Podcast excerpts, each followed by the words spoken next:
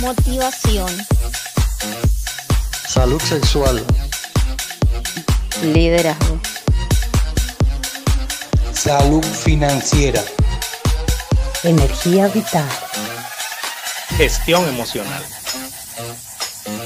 neurocoaching, crecimiento personal. Estás escuchando Crecer.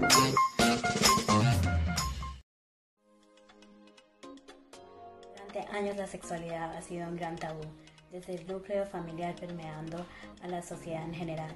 Y dentro de este misterio, la menstruación es algo de lo que poco se habla y casi nada se sabe.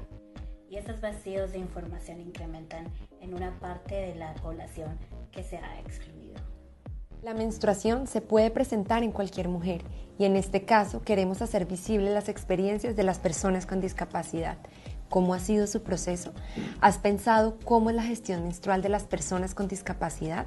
¿Es un reto para ella y sus familias? Hoy, estas tres organizaciones, Esther Forward Strategies, Ecolunas Oficial y Crecer USA, nos hemos unido para hacer visible estas experiencias menstruales y crear conciencia sobre cada proceso individual de forma respetuosa y asertiva. Menstruar es un proceso natural y fisiológico para las personas con útero, pero ¿este proceso será igual para todas? Si quieres que tu historia sea visible, ayúdanos y conviértete en esa voz valiente y líder que será escuchada en nuestra comunidad. Dejaremos el link de inscripción en todas nuestras bios y eduquemos juntos a la sociedad para dejar de lado este tabú.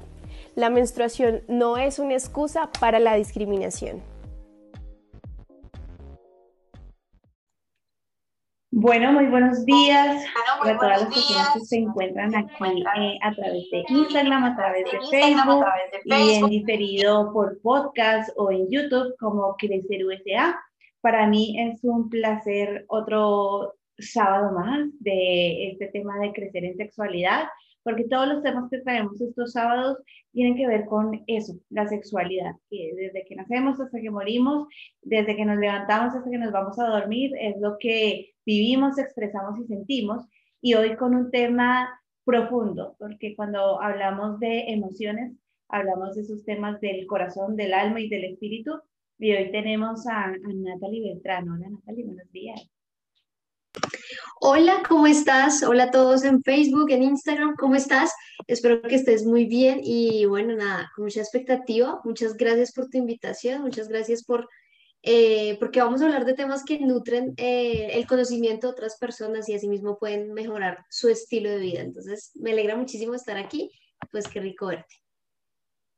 No, a ti, a ti para aceptar la invitación y bueno, quiero empezar por, por este tema, por esa pregunta y es, ¿por qué hablar de emociones? Discúlpame, ¿por qué hablar de emociones? ¿Por qué hablar de emociones? Ok, perfecto, listo. Pues yo pienso que las emociones, o desde mi experiencia he podido notar que las emociones son una parte fundamental de nuestra interpretación de la realidad. ¿sí? Entonces, en ese momento en el que tus emociones pasan a influenciar la forma en que percibes el mundo, dejan de ser algo subjetivo y empiezan a tener que ver con, eh, con tu vida misma, con tu realidad, con las situaciones que experimentas, con las relaciones que entablas, con cómo te ves a ti mismo y por lo tanto con cómo te relacionas con el mundo, vuelvo e insisto. Entonces, eso por un lado, pero además en, los vínculos, en las relaciones interpersonales, empieza a determinar un montón de cosas impresionantes, porque cuando, cuando somos muy reactivos, cuando no estamos procesando de la mejor manera el aspecto emocional, entonces empieza a haber conflicto, y eso no tiene nada de malo, sino que empieza a haber conflicto sin solucionar. ¿Sí? Y ahí es cuando empiezan a crearse fisuras en las relaciones o rupturas o bueno, en fin, una serie de cosas que no nos permiten avanzar socialmente y pues tampoco nos permiten avanzar personalmente. Entonces yo pienso que es un pilar fundamental de nuestras relaciones, de nuestra vida misma y de nuestra interpretación del mundo. Ok, o sea, cuando hablas de relaciones, no simplemente hablas de relaciones con, o de pareja o todo tipo de relaciones, relaciones conmigo. Ok, yo hablo de todo, o sea, cuando hablo de relaciones, hablo de tu relación contigo mismo, tu relación con, con tu parte social, con tu parte familiar, con tu parte laboral, con tu parte de pareja y también tu relación con las cosas, con el mundo. O sea, muchas veces sonará muy extraño y muy loco y muy paranoico, pero a veces como nos relacionamos incluso, qué sé yo, con los objetos, con el deporte, con la comida, con la cocina, o sea, es que es impresionante. Tú puedes conocer a una persona a través de cómo se relaciona en su vida natural, en, en, su ambiente natural. Entonces, si trata así todo feo, si es así como muy hostil con todo lo que hace, pues uno podría sacar ciertas conclusiones. Entonces, hablo de la relación con todo. Wow, entonces, bueno, tú dices que como se ve una persona, prácticamente también es como siente, pero hay gente que miente muy bien. ¿Cómo podría uno de pronto decir esa parte o descubrir esa parte de la emocionalidad? La parte de la mentira, dices. Si, te, repito las preguntas es porque es porque estoy un poquito, a veces falla un poco el internet y no alcanzo a entender bien. Tranquila, no, no, no, tranquila.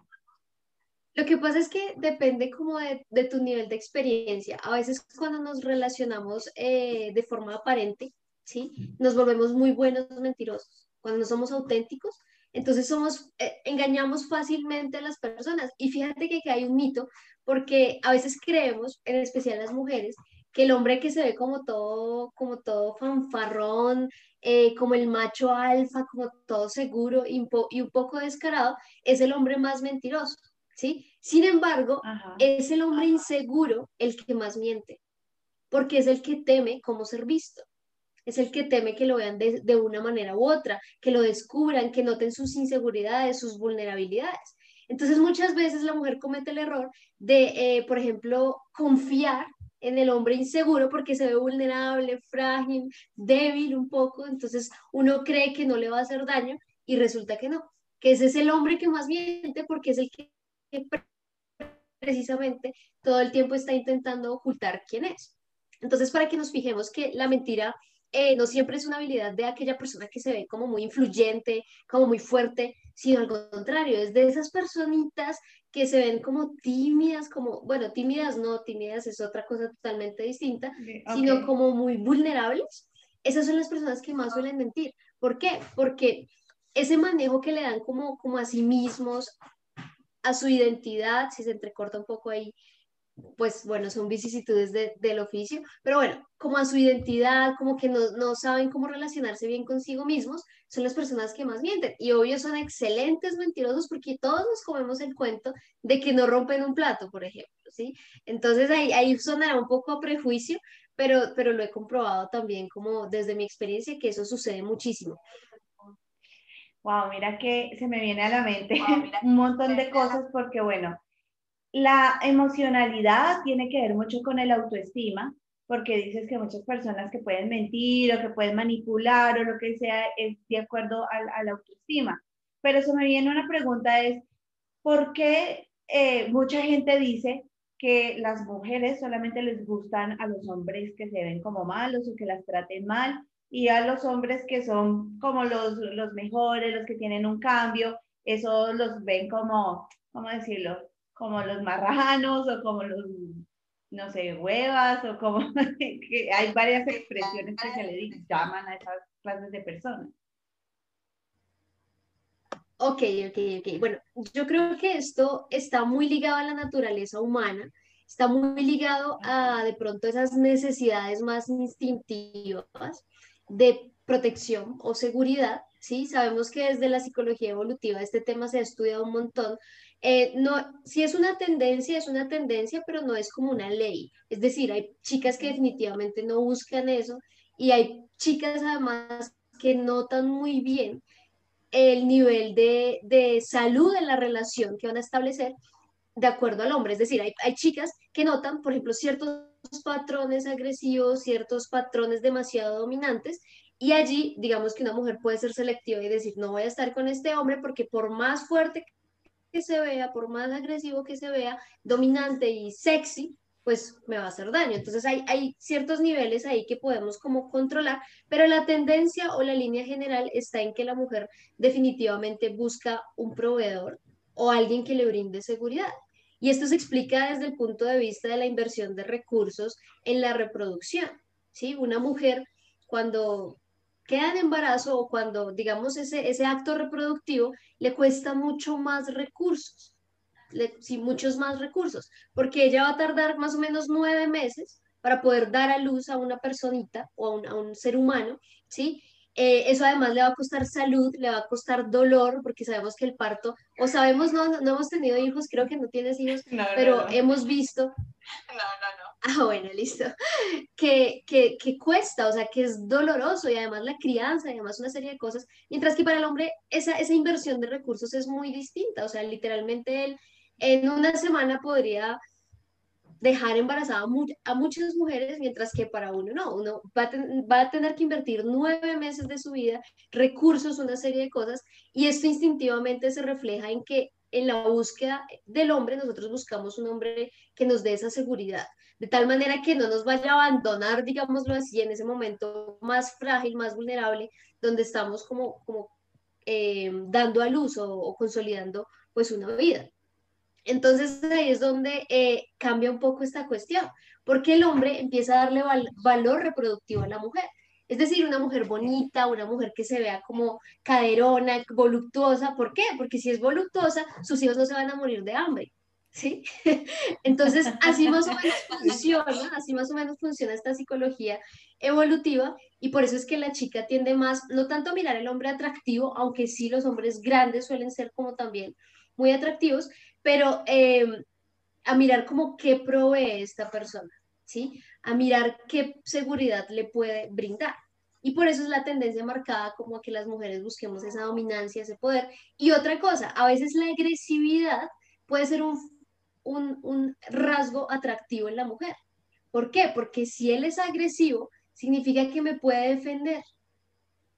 ¿sí? Esa es la interpretación que nosotros le damos a esos rasgos. Si él es líder, si él tiene poder, significa que estoy segura con él. Por ejemplo, si tú vas en una calle sola, tú prefieres ir con un hombre grande que aparentemente pueda eh, defenderte o con un hombre delgadito y pequeño, porque pues lo defiendo yo a él o me defiende él a mí. Entonces, ese tipo como de, de interpretación le damos a esas cositas como más físicas. Eh, por ahí tenemos una pregunta en Instagram, no sé si si quieres que la respondamos. Claro, claro. Precisamente a eso iba. Bueno, antes de, seguir aquí, Felipe nos escribe, y en ese sentido contrario, ¿dónde los hombres buscan seguridad en las mujeres?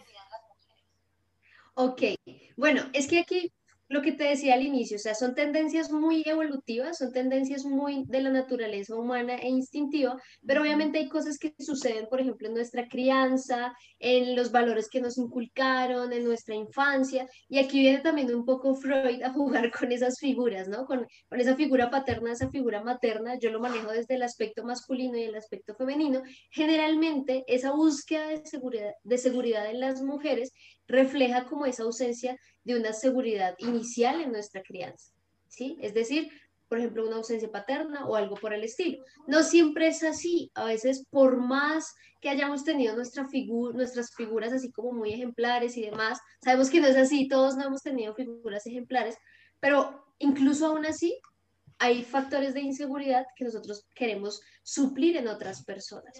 Cuando esto pasa, a, la larga no se trata tanto de entender si es por tu ausencia paterna, si es por tu, ausencia materna, porque te criaron, porque te pegaron, porque no te pegaron, en fin, sino de que empieces a buscar formas de suplir esas, esas inseguridades, pero no externas, no afuera, que no empieces a buscar a alguien que te haga sentir seguro, sino que empieces a descubrir realmente cuáles son tus carencias y cómo tú mismo las, las puedes suplir.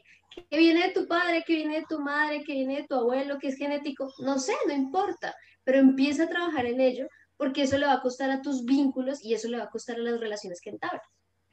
Súper. Bueno, hay dos cosas que quiero decir. Las feministas que posiblemente nos puedan ver, sea hoy o de diferido, no se me pongan bravas, que eh, los hombres, mejor dicho, ya con el comentario, estamos hablando a nivel biológico de la parte de protección, de la parte de que el hombre tiene como que el hombre casa y que la mujer está en la casa, cosas así, para que no se pongan aquí de pronto en un momento a, decir, pero no, no podemos solas, y bueno, el cuento como, como de feminismo como tal. Y para los hombres, eh, siempre también tener muy presente que todo es posible y el cambio también es posible. ¿Por qué lo especifico para los hombres? Porque las mujeres tendemos a, a, modificar y por el estilo de cerebro que tenemos y por el estilo de emocionalidad, ya que estamos hablando de emociones que tenemos, somos muy cambiantes, los hombres no.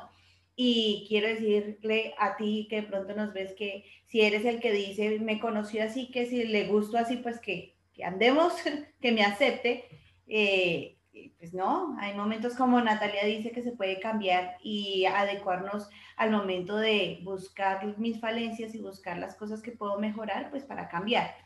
De acuerdo a eso, ¿qué le podrías decir de pronto a las personas que ya han encontrado un contrario, ya sea una pareja de, su mismo sexo o, de, o de contrario de su sexo, cómo manejar esas emociones diferentes y tener ese pilar fundamental para una relación saludable.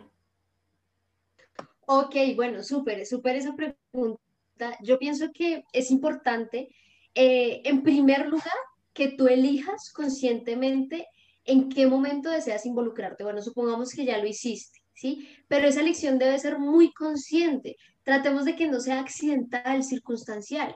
¿Por qué? Porque cuando eso pasa, bueno, no es como que tú controles, pero es como que tú estés preparado, o sea, como que realmente tú digas, listo, o sea, ¿qué puedo ofrecer yo como mujer a mi pareja, sea mujer, sea hombre? ¿Qué puedo ofrecer yo? Y, y ese valor que tú ofreces sea en el momento en que tú previamente has construido un valor en ti, ¿sí? Ahí de entrada ya empezamos bien. Pero, por ejemplo, acabo de salir de una relación, todavía hay heridas, todavía hay ciclos abiertos y conocí a alguien que me gusta y me empiezo a enamorar, pero en la interacción descubro que no estoy disponible para una relación. ¿Qué pasó? Las expectativas ya, están altas, eh, las ilusiones ya están altas, el compromiso incluso que esta persona puede esperar de mí está alto, pero resulta que yo no se lo puedo ofrecer. Entonces, me estoy comportando de forma un poco irresponsable frente a los vínculos que deseo entablar. ¿sí? Es importante, por eso te digo, desde un inicio que tú hagas una evaluación de lo que deseas y de lo que estás dispuesto a ofrecer. Ejemplo, yo deseo un, marido, un esposo o una esposa, lo que sea. Listo, pero ¿realmente estás preparado para asumir ese nivel de compromiso? No, yo definitivamente no estoy preparado para asumir un nivel de compromiso de esa manera. Bueno, entonces, ¿qué puedes ofrecer? Relaciones ocasionales, interacciones quizás basadas solamente en la parte física, bueno, todo ese nivel de conocimiento, y aquí hablamos de autoconocimiento que es clave en todo, entonces lo tienes claro y una vez lo tienes claro, ya tú también empiezas a explorar más o menos a qué está dispuesta la otra persona, qué nivel de disponibilidad tiene, qué está buscando. Eso no es como una hoja de vida, así como que tú te sientes y bueno, y cuéntame, tú buscas una relación seria o pasamos el rat, no, o sea, es algo que se va dando naturalmente. La idea es que no nos volvamos sistemáticos y robóticos, sino que disfrutemos el proceso emocional de conocer a alguien, la expectativa, la emoción de que te escribió, de que te contó, de que te dijo un cumplido, disfrutemos todo eso, pero seamos muy conscientes de los objetivos de las interacciones que entablamos. Con objetivos me refiero también a intenciones. ¿Hasta dónde estás dispuesto a llegar? ¿Qué quieres lograr? ¿Qué puedes dar? ¿Qué esperas? Que hablamos de expectativas, ¿sí? ¿Cuáles son tus límites? Cuando hablamos de límites, hablamos del límite del tipo de vínculo que vamos a entablar, pero también hablamos de los límites, por ejemplo, de cómo quieres ser tratado. ¿En qué punto cierto trato para ti se vuelve una falta de respeto? ¿En qué punto, con qué acciones puedes sentirte traicionado o vulnerado? ¿Sí? Todo eso debes saberlo. se me cae. lo siento, lo siento. Aquí una ruptura de patrón bien interesante. Bueno, todo eso debes saberlo porque es lo que finalmente determinará si el vínculo es adecuado o no. ¿Listo? Ahora, ya después de tenerlo claro, inconscientemente, naturalmente, donde hay manejo de ciertas situaciones, entonces viene la parte de comunicación. Ejemplo, yo descubrí que yo no puedo ofrecerle un compromiso a esta persona, pero esta persona lo espera de mí. Ahí es donde tus habilidades comunicativas deben primar porque debes saber comunicarle a esta persona que no estás listo, que a lo mejor subiste sus expectativas más de lo que eh, le podías ofrecer, o preguntar, ¿estarías dispuesto a asumir este riesgo conmigo, a asumir este nivel de incertidumbre conmigo o no? Entonces ahí viene la parte comunicativa y todo esto requiere un manejo emocional impresionante porque son tus emociones las que muchas veces hacen que se desfasen las expectativas y los límites. Entonces tú estás muy emocionado y, y tú en el fondo sabes que vas a salir herido porque tú buscas compromiso, pero estás tan enamorado, tan emocionado, tan tragado, que le dices, yo a ti, yo contigo, a donde sea. Vamos con toda y pase lo que pase, que pase lo que tenga que pasar. Tres meses estás llorando porque esta persona con su nivel de incertidumbre se fue y bueno, tú dices, pero yo te quería, yo te ofrecí todo de mí y tal cosa. Entonces, todo esto nos empieza a evitar ciertas, eh, ni siquiera rupturas, la ruptura siempre va a doler, incluso cuando eres consciente de las expectativas y los límites, pero sí nos ayuda como, como a ser mucho más conscientes y a tener más eh, autonomía, más liderazgo en nuestras relaciones, porque a veces dejamos que todo pase y nos vamos y vivimos una aventura impresionante, luego nos dejan, luego lloramos y estamos viviendo un nivel de drama tan impresionante que esto se ve reflejado en eh, el desgaste emocional en que ya no tenemos energía ni siquiera para nuestros objetivos, nuestros sueños, nuestras metas, porque todo lo votamos en esa relación inestable o, en esa relación estable o lo que sea que hayamos entablado de forma como un poco inconsciente. Entre más conscientes seamos con nuestras emociones y nuestras expectativas o nuestras relaciones, pues mucho mejor, estaremos mucho más tranquilos. Bueno, antes de leer la, la pregunta que está ahí, quiero como, hacer una aclaración o, de pronto redondear la idea porque sí quiero rescatar algunas cosas que, que has dicho. Y en Crecer trabajamos mucho los no negociables. Eh, si hay algo que realmente tú tienes que estar dentro de tus no negociables, como tú decías, de los límites, es bueno desde el principio aclararlo con la persona y la comunicación, que también lo hablabas, me parece súper importante recordarle a la gente que hablar sin juicio es importante, no tomarlo personal, que si la persona dice no me gusta, tenga la libertad de expresar y no, y no ser atacado, porque no te gusta eso? porque no lo otro? Entonces también empezar a trabajar esas falencias que son importantes. Y antes de irme con lo que, quería seguir, aquí Felipe nos dice, quizás es porque se idealiza mucho el amor, ¿no? Quizás es una decisión que debe tomarse eh, todos los días. ¿Qué piensas de ello? Sí, totalmente de acuerdo contigo, Felipe. Hola, ¿cómo estás? Eh, porque precisamente a eso me refiero. O sea, en el momento en que yo olvido los, los no negociables de los que tú hablas, Angie, o, o como ese, em, bueno, es, los no negociables, los límites, entonces ahí yo empiezo a idealizar la relación. Ahí yo empiezo a pensar muchas veces que nos vamos a casar, que vamos a, a durar mucho tiempo, que vamos a estar para siempre, ¿sí? Eso es una forma de idealizar la, la relación, pero hay otra forma que tiene que ver con idealizar a la persona. Oh, ¿Cómo sabes que tú estás idealizando a una persona cuando no le ves defectos?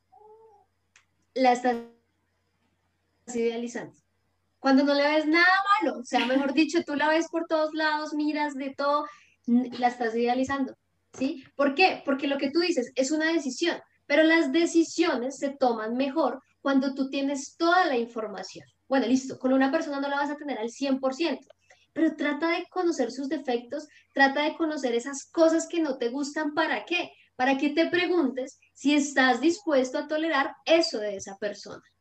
Excelente. No es la primera cita, o sea, disfruta tu momento, disfruta, disfruta como ese, ese idilio, ¿sí? Pero más adelante date cuenta que hay cosas que no te van a gustar. Entonces también interésate por esas sombras de esa persona y pregúntate si realmente estás dispuesto a aceptar esa otra parte de esa persona. Por ejemplo, esta persona cuando se enoja, uy, no, qué estrés, qué fastidio.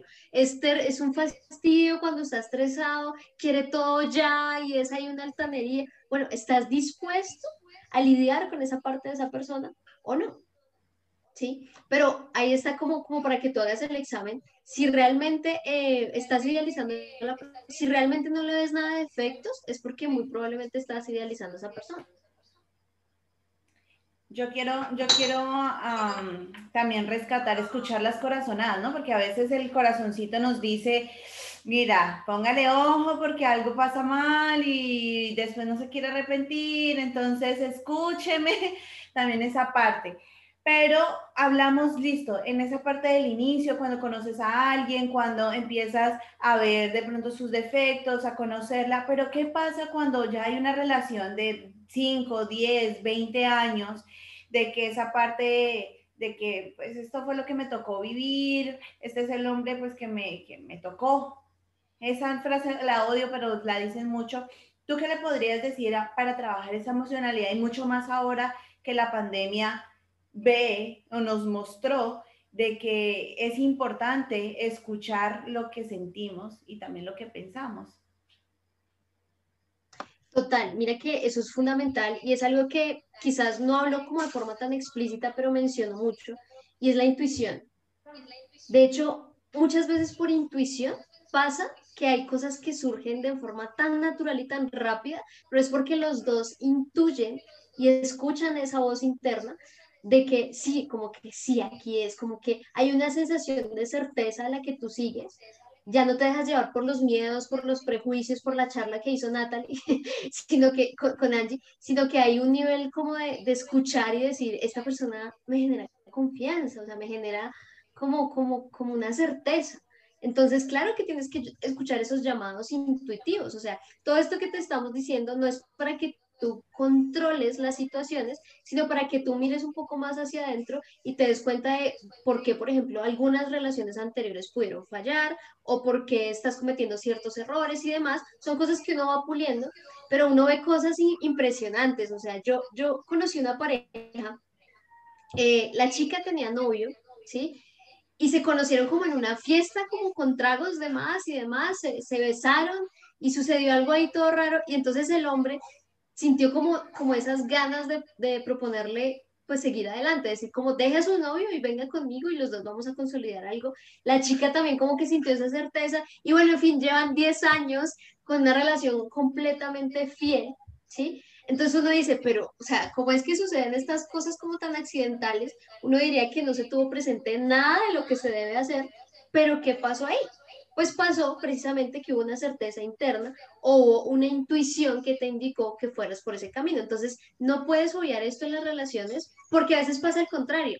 Hay una, hay una, una voz interior, una intuición que te dice que esa persona no.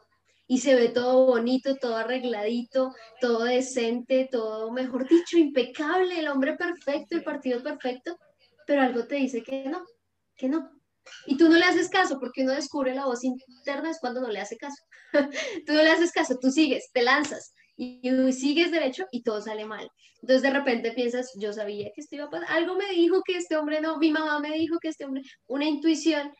Y bueno, como que descubres que sí debiste haber escuchado ese llamado interior. Entonces, eso tienes que tenerlo muy presente porque, ¿qué pasa? Y aquí quizás me alargo un poco allí, discúlpame si, si quieres me No, no, tranquila, sí. Es que es ah, importante, es importante. Sí, hay algo, hay algo con la, con la intuición que a veces mucha gente lo asocia como algo muy trascendental. A veces las personas creen que la intuición es una conexión con el más allá y con Dios y con el Espíritu Santo. Y yo siempre he dicho, y lo dije en un artículo, que la intuición no se trata del más allá, sino del más acá, porque hay mucha información que estamos procesando 100%, todo el tiempo, todo el tiempo estamos procesando información, pero solo nuestra mente lineal, pues como que es consciente de una parte pequeña, de un 20% de toda esa información que estamos procesando. Entonces la intuición viene a ser como una notificación interna, ¿sí? De toda esa otra información que ignoramos de toda esa información que está en nuestros sentidos, que está en nuestra piel. por ejemplo, los animales son muy intuitivos pero en realidad son muy instintivos. Ellos saben cuándo va a llover, cuándo va, va, a suceder un terremoto. Bueno, hay cosas que ellos perciben. ¿Por qué? Porque están más conectados con su instinto, con esa parte más arcaica de la biología. Y esa parte más arcaica es la que está más acá, no más allá. La intuición no tiene que ver con algo del más allá, sino del más acá, del instinto. Entonces es importante escucharlo, ¿vale? Wow. O sea, escuchen esa voz interna que a veces te dará la razón. Y, volvemos a esa parte de, que, de, de, la que te preguntaba, ¿qué pasa con esas relaciones que a través del tiempo han perdido pues la llama, que han perdido pronto esa escucha, que ya no hay conexión? ¿Qué le podríamos o qué le podrías tú decir en reconectar eh, como al principio, esa emocionalidad. Ok, listo. Pues yo creo que aquí, aquí este tema es, es bien, bien interesante porque ese- cuando se acaba la chispa, cuando se acaba la conexión, no es algo que sucede de un día para otro, ¿sabes? No es como que hoy me desperté y se acabó la chispa, sino que muchas veces es algo que viene de tiempo atrás, de cosas que no se manejaron, de cosas que no se dijeron, por ejemplo, en el, en el sexo, ese día que no quedaste satisfecha y no dijiste nada, y luego se volvió a repetir y se volvió a repetir, y de repente un día dices, es que ya no hay chispa, pero hay cosas que sucedieron antes, que se fueron acumulando, y por eso es que no hay chispa. Entonces, así mismo como es un proceso, cuando se acaba esa, esa conexión, como esa, esa química también, aunque la química es más normal que se acabe, como, como ese amor, es porque generalmente se viene acabando hace rato. Y así mismo, para recuperarlo, va a requerir tiempo y un proceso. El mismo proceso que se olvidó, el mismo proceso que no se hizo, es el que vas a tener que hacer para recuperarlo. Entonces no es como, pues vamos a salir a comer como antes. Sí, son cosas que funcionan, pero también es una constante comunicación, una disposición de ambos, porque puede que en el fondo sean excusas para terminar esa relación. A veces nosotros somos un poco cobardes y saboteamos los vínculos, pero en el fondo nosotros no queríamos estar ahí. Yo, yo, he descubierto algo que puede sonar polémico, pero es muy interesante, y es que muchas veces las personas son infieles como una forma inconsciente de acabar con la relación. O sea, ellos como que dicen, si yo le pongo los, o sea, inconsciente, todo esto sucede inconscientemente porque es que el inconsciente es una vaina macabra a veces. Si yo, si yo pongo los cachos, pues ya como que es, es una ruptura, pero no tan frentera. O sea, ya yo no tengo que decirle, estoy mamado de ti, estoy cansado, me aburrí, te desconozco. No, sino que accidentalmente se va a romper el vínculo. ¿sí? Entonces, a veces, quizás lo que estamos haciendo es buscando pretextos inconscientes, dejando de alimentar, solo porque en el fondo ya no queremos estar en esa relación. Entonces debemos evaluar, en primer lugar, si queremos cultivar eso. A lo mejor los dos nos descuidamos, nos enfocamos en el trabajo, en tantas cosas, dejamos de decirnos y lo admitimos y nos damos cuenta de que sí, o sea, no, nosotros lo embarramos los dos. Vamos a hacerlo, vamos a, vamos a construir, vamos a volver a empezar, vamos a hacer las cosas bien. Pero realmente lo quieres o a lo mejor todos esos olvidos de tu pareja en el fondo significan que ya no quieres construir con ella. ¿sí? Es, es como una pregunta de rigor porque nos da miedo decir, pucha, llevaba 10 años con esta persona, 6 años, 7 años y, y, darme cuenta de que yo ya no quiero estar con esta persona, muy duro, porque incluso si yo quiero terminar, me va a dar duro. Si yo quiero terminar, me va a dar duro. A veces es como, a veces uno, uno como mujer, ¿no? Termina una relación y el hombre, ah, pero usted, usted ¿por qué llora si usted fue la que me terminó? y, y, pues a uno también le duele. Claro, Entonces es, no, es es darse verdad, cuenta es emocional. ¿Me escuchas? Dale, cuenta, cuenta. Sí, se, se me No, que te digo, poquito, claro que uno es muy emocional, eso duele. Todo, todo- todas las decisiones, inclusive que sean de uno, duelen un montón. Total, Pero me gustaría ahí Entonces, decir ahí- dos ahí cosas. de la disposición y ya posteriormente incluir cosas que no se hicieron, hacer como una evaluación, digámoslo así, suena, suena aburrido, pero es que sí es necesario, o sea, decir, bueno, en qué momento yo fallé, digámonos las verdades, lloremos, hagamos, digamos las cosas, hagamos un proceso de catarsis de todo eso que estaba acumulado, pero si ya los dos estamos en una zona segura, en donde sabemos que queremos recuperar la relación, vamos a estar dispuestos, como tú lo decías ahorita, que es algo fundamental y no lo dije, a escucharnos sin juicio y a hablarnos sin juicio. Que yo te puedo decir, es que hace mucho que no siento nada en la cama, o sea, decir eso es, pues pucha, es duro y más para el ego del hombre. ¿Sí? Bueno, para el ego de la mujer también, eso es de parte y parte, que te digan eso es un baldado de agua, pero que estés dispuesto a escucharlo y a decirlo, ya es un paso increíble, porque donde tú vas a encontrar una persona y ahí empieza a jugar el valor que le das a tu pareja, con la que puedas hablar así escuetamente y decirte todo y estar dispuesto pues como a seguir construyendo. Mira que me haces acordar de una historia de una pareja con la que trabajé y es que él siempre decía que mamera llegar a la casa, que mamera verle la cara, ver a los hijos, estoy mamado.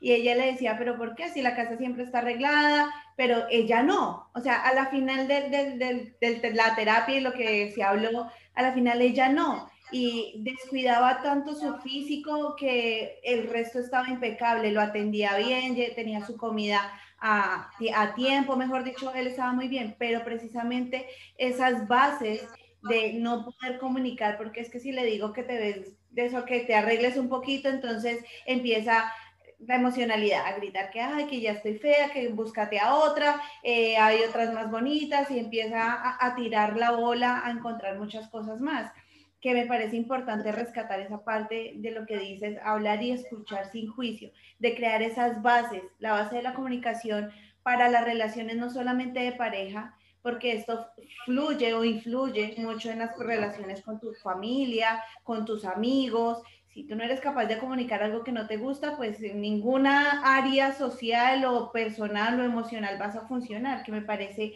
pues algo para rescatar de todo, de, de, lo que me estás diciendo, porque bueno, todo está maravilloso, yo estoy aquí, que mi mente está de, así, despegando de muchas cosas. Y también me gustaría, bueno, trabajar o que, o que nos hables de algunos tips de cómo generar ese pilar para esas relaciones saludables y sanas. De cómo que, discúlpame, justo se pierde la palabra clave. De, dar algunos tips, por ejemplo, ya que hablas de muchas cosas de la emocionalidad, de cómo empezar a trabajar esas partes sin juicio, porque es muy fácil decirlo, escucha y habla sin juicio, pero cómo iniciar a hacer ese proceso. Ok, listo, vale. Bueno, el tema de hablar sin juicio, a veces las personas lo asocian con eh, aceptación de todo lo que tú dices. O sea, por ejemplo, a veces yo digo, yo prefiero que me digan la verdad en la cara. Eh, por ejemplo, si tú me pusiste los cachos, un ejemplo, tú me pusiste los cachos, yo quiero que me lo digas, yo quiero que me lo digas y no importa. Entonces las personas creen que como esta persona me va a decir, yo te puse los cachos, yo te voy a decir, ay, gracias por decírmelo, gracias, te quiero mucho. No, hablar sin juicio es darse cuenta de que las cosas van a doler, de que no va a ser sencillo. Es aceptar que muchas de las cosas que te van a decir hubieras preferido no haberlas escuchado. Hablar sin juicio es estar dispuesto a decir lo más feo, incluso si ella se molesta. decir la verdad es hacer muchas veces como sentir, no herido, no herido, sino como que duele, la verdad duele, ¿sí? Que a ti te, por ejemplo, el caso que tú me decías ahorita, es que ella tenía la casa tan limpia que no se arreglaba. Entonces, ¿qué pasa? Eh, tener ese espacio seguro entre pareja es que tú como esposo o esposa, lo que sea, le puedes decir a tu pareja, mi amor, arréglate un poquito. Y que tú, al escuchar eso, no te vuelvas loco, o sea, no te vayas, ah, claro, quién sabe, ya debe estar mirando allá otras mujeres, ya debe estar eh, haciéndose ilusiones o con quién está saliendo porque quiere que yo me arregle. Sí, muchas veces cometemos ese error juzgamos, somos como tan, como, como lo llamaba yo, tan eh, como de mente cerrada que estamos ahí como cuestionando todo lo que nos dicen. No nos pueden decir nada porque ya, no me tienen que aceptar perfecta. Y eso es otro, otra parte del idealismo en lo que hablamos con Felipe ahorita. O sea, si tú eres una persona muy idealista, vas a querer que todo te digas que estás, que todo lo que te digan es que estás perfecto y que todo el tiempo todo está bien, ¿no? Hablar sin juicio es estar dispuesto a escuchar lo que no queremos. Yo te hago una pregunta a ti, Angie, o a las personas que nos están escuchando. ¿Qué pasaría si tu, si tu pareja te dice en este momento que te está haciendo infiel? ¿Sí? pues, pues yo personalmente entraría en shock y diría, oh, lo que me soñé anoche entonces fue verdad. Puede ser una de, las cosas, porque uno, no sé, a pesar de que uno pueda llevar una relación bonita y saludable, hay algo metido en el cerebro que le dice, le puede poner los cachos, le puede, le puede ser infiel, puede venir alguien más bonita o más inteligente o más preparada o lo que sea. Y ese es el sabotaje que tú dices. Entonces yo quedaría como en shock y empezaría la rabia, el enojo, se me olvidaría que soy coach. claro, es que somos seres, humanos, pero por ejemplo es bonito decirle eso a tu pareja eh, en, una, en una conversación, en una charla, por ahí que se dio el tema, poder decirle, mira, o sea, si tú en algún momento me, puedes, me llegas a ser infiel, dímelo. Yo te voy a echar la madre, me voy a amputar, digámoslo así, qué pena con los, con los oyentes, no, pero dímelo, porque es probable que ahí podamos, bueno, no, no le vas a decir, pues igual yo te voy a perdonar, no, no, no, pues ahí hay unas reglas ya implícitas donde se sabe en qué punto nos sentimos traicionados, en qué punto las cosas pueden terminar para siempre, eso hay que dejarlo claro, ¿sí? Pero dímelo, porque al menos, por ejemplo, una vez yo se lo dije a alguien aquí contando una confidencia, eh, porque al menos como el honor conmigo no lo vas a perder. Quizás la relación se pierda, pero voy a seguirte valorando como un ser humano valioso. O sea, de verdad, ese honor, que, ese respeto, esa honra que te doy a ti por haber sido mi pareja o por convertirte en mi amigo, lo que sea, va a quedar intacto. ¿Sí? Pero si yo me entero, porque me voy a enterar, hay que amenazar, no, me no, no, no, no, no, pero si, si yo me llego a enterar por mi cuenta, pues créeme que ahí sí no va a quedar rastro de nada. O sea, de verdad, ya yo creo que eh, esa, esa confianza se ha roto para siempre. Entonces, es, también como, ahí es donde tú le das ese terreno seguro a tu pareja de, dímelo, yo me voy a amputar y me voy a poner bravo y de todo, pero dímelo, porque es lo mejor que podemos hacer. Así mismo yo te lo diré. Entonces, hay, hay gente que interpreta que ese dímelo es permitir. Es decir, dímelo que no pasa nada que yo voy a estar ahí siempre, no, o sea, es, es, no, es crear un espacio seguro de escucharnos, pero también de asumir las consecuencias que traen las cosas que a lo mejor no queremos decir. Es, es, eso, es, dímelo, pero si no me lo dices, entonces tú le estás dando una consecuencia a esa persona, si no te dicen las cosas, probablemente se va a quebrar para siempre el vínculo, ¿sí? Entonces, no es el espacio seguro de dímelo que hay relajado. El, muchas, eso pasa en los jóvenes como poliamor, como relajado, tranquilo, puedes tener a, quien quieras, puedes salir con quien quieras y después están celándose y están peleando y hay un, y hay conflicto porque en el fondo no querías eso. Solo que por mostrarte open mind resultaste atravesando y transgrediendo tus propios límites. ¿sí? Entonces es, es como una cuestión de manejo. El, el, no juicio es brindar ese espacio seguro a la persona, decir, dime lo que, lo que sea que tengas que decirme, que prefiero mil veces la verdad a que me mientas.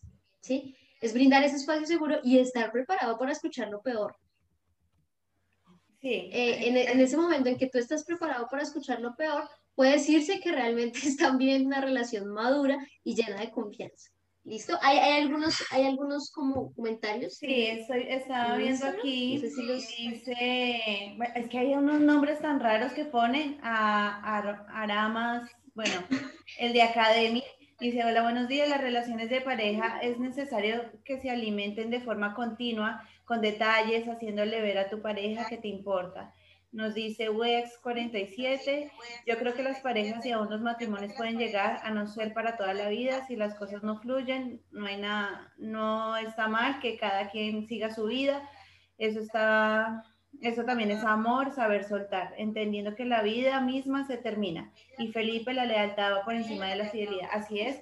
Mira que esta parte, y me gustaría también verlo, eso entra por lo menos para mí dentro de los no negociables. Hay cosas que son no negociables y para mí de pronto una infidelidad, ya tú manejarás sus no negociables, es eso, tú me eres infiel, pues lo siento, ya llegará otra persona, me podré tardar los mismos 5 o 10 años o 20 años en encontrar a alguien igual que tú, mejor que tú o lo que sea, pero dentro de, mi vida no quiero llegar a, pues, a maltratarme a mí. Y lo más importante es que el dolor se olvida, que es, que es algo importante eh, aclarar. Tú te cortas y ya a la media hora ya no, no sabes cómo dolió. Eso se olvida, lo mismo va a pasar en las rupturas amorosas, pero sí es importante eh, terminar ciclos, porque si no los terminas es cuando empieza ese cerebro volver a, recordarte. Mira que no has hablado con tu primo que te debe la plata y, esto, no has hablado con tu mamá o con tu papá que tienes ese problema o con tu hermano, con tu pareja. Entonces me gustaría también esa parte de la gente que nos ve es cierren ciclos. Si todavía hay algo que por ahí adentro te dice que falta arreglar con la pareja o con la amiga, de que en la sexualidad no nos encontramos, de que realmente no, no quedó satisfecha, háblale. Mira, podemos trabajarlo de esta manera, pues, de pronto usar un juguete, de pronto usar otra cosa, pero hablar es importante y yo creo que no me cansaré en cada programa de decir, hablen, tengan comunicación, esta comunicación es importante. Pues la verdad es importante. Yo creo que eso es, un... Dale, dale. No, dile, no, dale, dale. Ah, ok, es un acto de valentía, ¿sí? El hablar, porque es más fácil, definitivamente más fácil y menos doloroso en el corto plazo callar, no decir nada, no decir nada, buscar formas de sabotear la relación, salir con otras personas por si quién sabe, un día de pronto nos cuadramos y pues ya tengo un lugar seguro para irme de mi, mi anterior relación. Es más fácil hacer las cosas así en el corto plazo, pero en el largo plazo te va a costar que no tengas relaciones saludables, que no tengas vínculos valiosos realmente, que te fortalezcan como persona y te permitan crecer y además te va a costar el salir herido y que hieras a otros. Entonces, en un principio es más duro, o sea, duele, duele más o da más miedo enfrentar las cosas, decirte a tu pareja, la verdad, no me siento satisfecha de no sé cuánto. Es duro, o sea, él no lo quiere escuchar, se va a poner bravo, su ego va a decir, ah, bueno, pues consígase a otro, va a pasar mil cosas, pero es mejor decirlo siempre, en el largo plazo, hay que saber pensar también a largo plazo. Si quieres, ahora sí te doy la palabra, por ahí nos están como comentando en Instagram, yo por algún motivo no puedo leer bien los, los comentarios, no sé por qué. Ah, sí, La, la gente está aquí muy activa. Dice, la infidelidad proviene de una creencia que inicia de forma individual y repercute en la pareja. La falta de confianza y de comunicación genera la larga ruptura de la relación. Tienes toda la razón. A, Arasma, bueno, Academy, me perdonarás, pero te diré de lo último que es lo claro que te leo en el nombre. Te pusiste un trabalenguas ahí como para volver interesante. El, la, la charla. Sí, y, y, nada, mira que de pronto para redondear una, la idea, porque ya estamos a cortos de tiempo, ¿tú qué le podrías decir a la gente que, que está, por ejemplo, con todas estas emociones y aún no tiene gestión emocional, no conoce de ella y empezar a, a dar esos pequeños pasitos de bebé o gateos para llevar a la final una relación de pareja o de lo, cualquier tipo de relación saludable.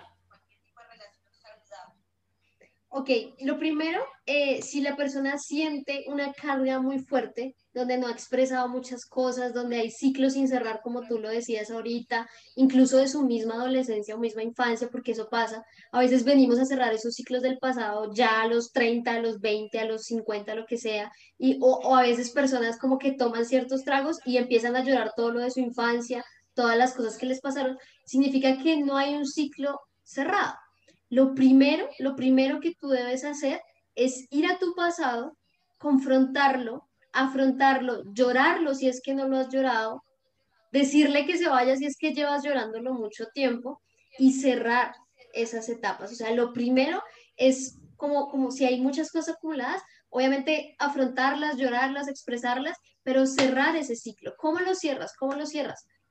Lo que te digo, viviéndolo, terminándolo de vivir, a veces no lo cerramos porque estamos eh, eh, acumulados, o sea, no, no, no lo hemos llorado lo suficiente.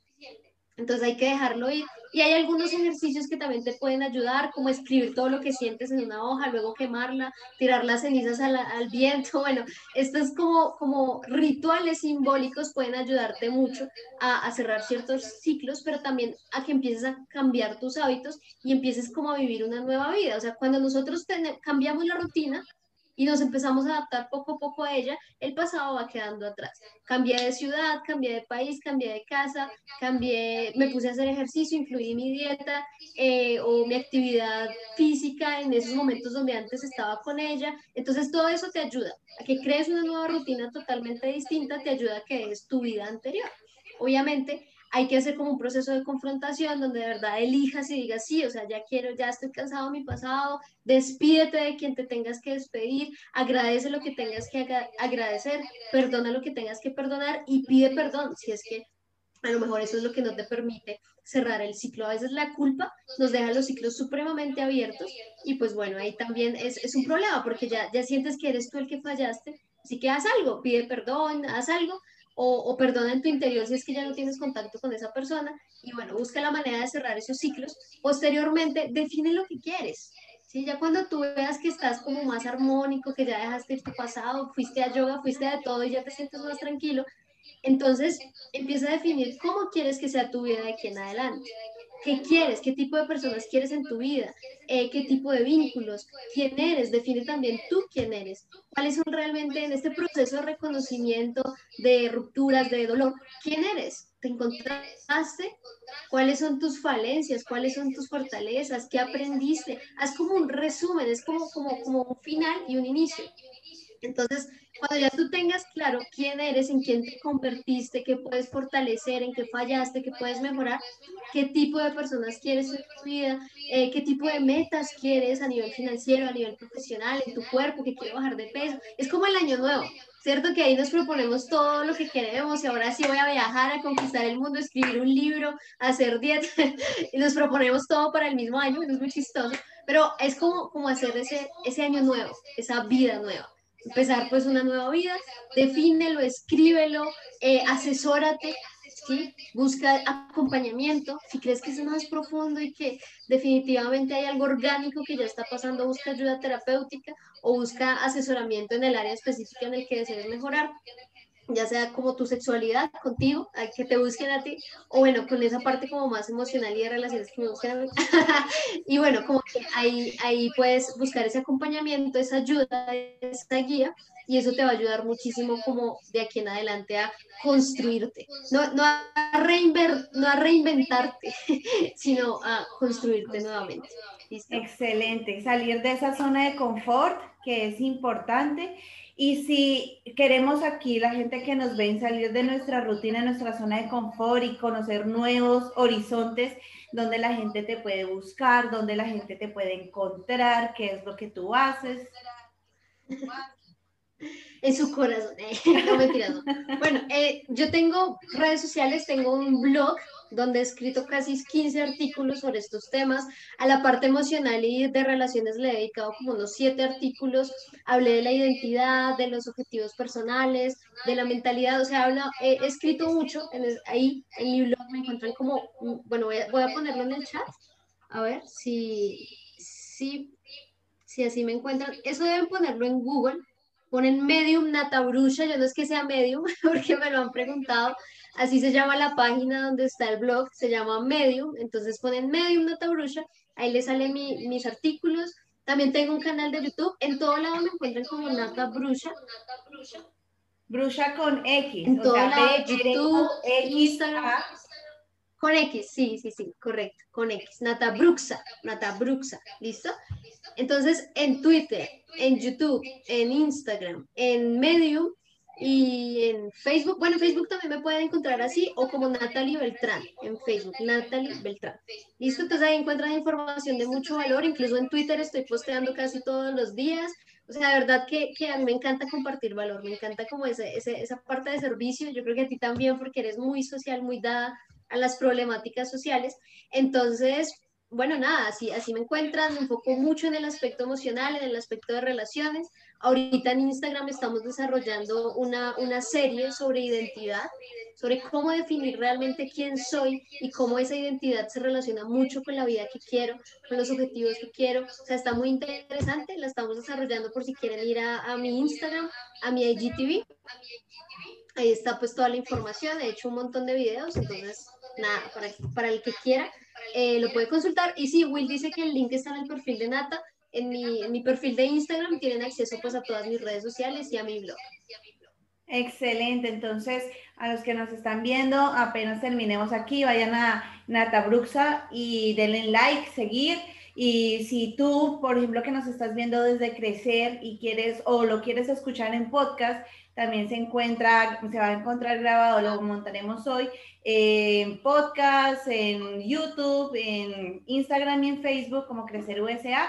Y bueno, espero que te hayas, yo me divertí un montón, aprendí muchísimo gracias a, los conocimientos.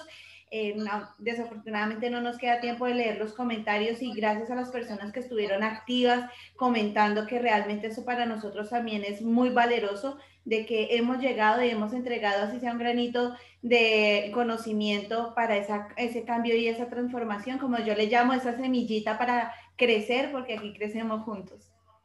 Excelente, Angie, qué linda, me encanta cómo te expresas, me encanta que promuevas estos espacios eh, acá la persona de nombre raro nos dice que, que, pues muchas gracias por habernos invitado, qué lindo que compartas todo esto, me encantó, me ha encantado conocerte en este proceso y pues qué bonito que coincidamos en querer ayudar a los demás y dejar esa semilla para crecer, ¿vale? Entonces, eh, un abracito, un abracito a ti, a tu, a tu, audiencia, ojalá nos podamos reencontrar y nada, un beso a todos los que se conectaron.